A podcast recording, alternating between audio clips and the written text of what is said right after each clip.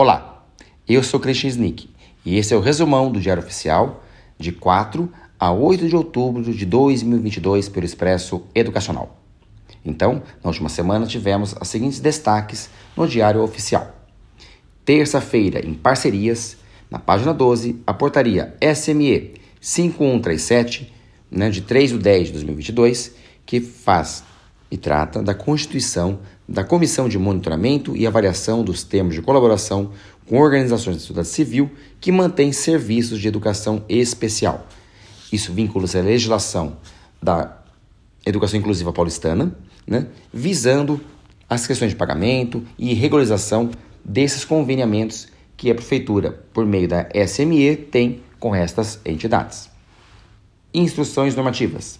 Na terça-feira tivemos na página 12, a Instrução Normativa SME 31, de 3 de 10 de 2022, que dispõe sobre a realização de serviços de limpeza da caixa d'água, desratização, descupinização e dedetização das unidades educacionais. Sai essa normativa com um certo atraso, mas muito necessária, visando indicar quais os momentos para se fazer esses serviços, uma vez que a SME volta a ter contratos diretamente para a realização direta de todos esses serviços. Na sexta, na página 17, a Instrução Normativa SME 32, de 6 de 10 de 2022, faz uma alteração no calendário de reuniões com dispensa sindical do SIMPEM. Verbas.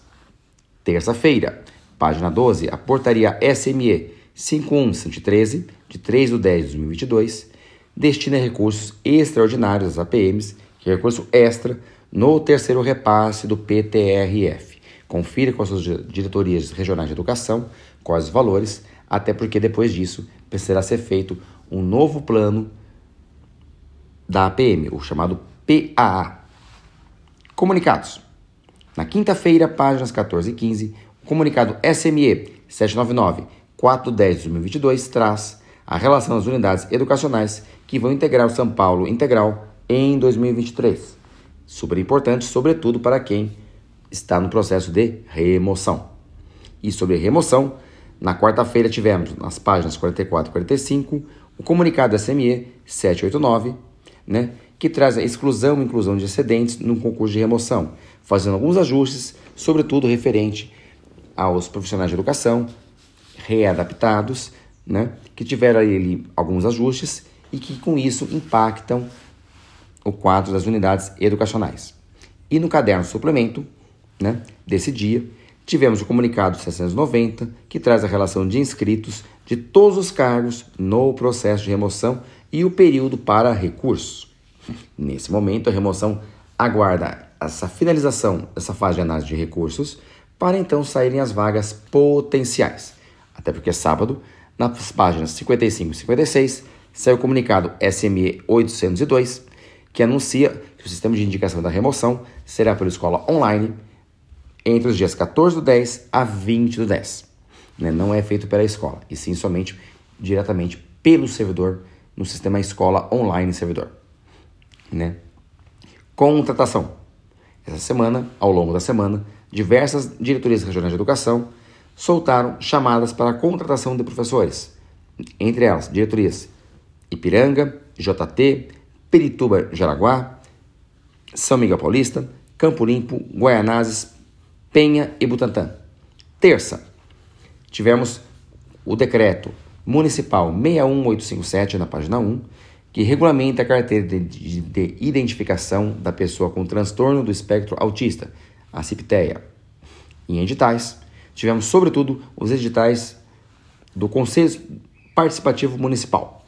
Na quarta-feira, a regularização da composição de eleição dos conselhos participativos de Campo Limpo e Casa Verde Cachoeirinha, no qual integro, participei do processo eleitoral e hoje é a nossa posse oficial junto à Prefeitura de São Paulo, no Teatro Municipal.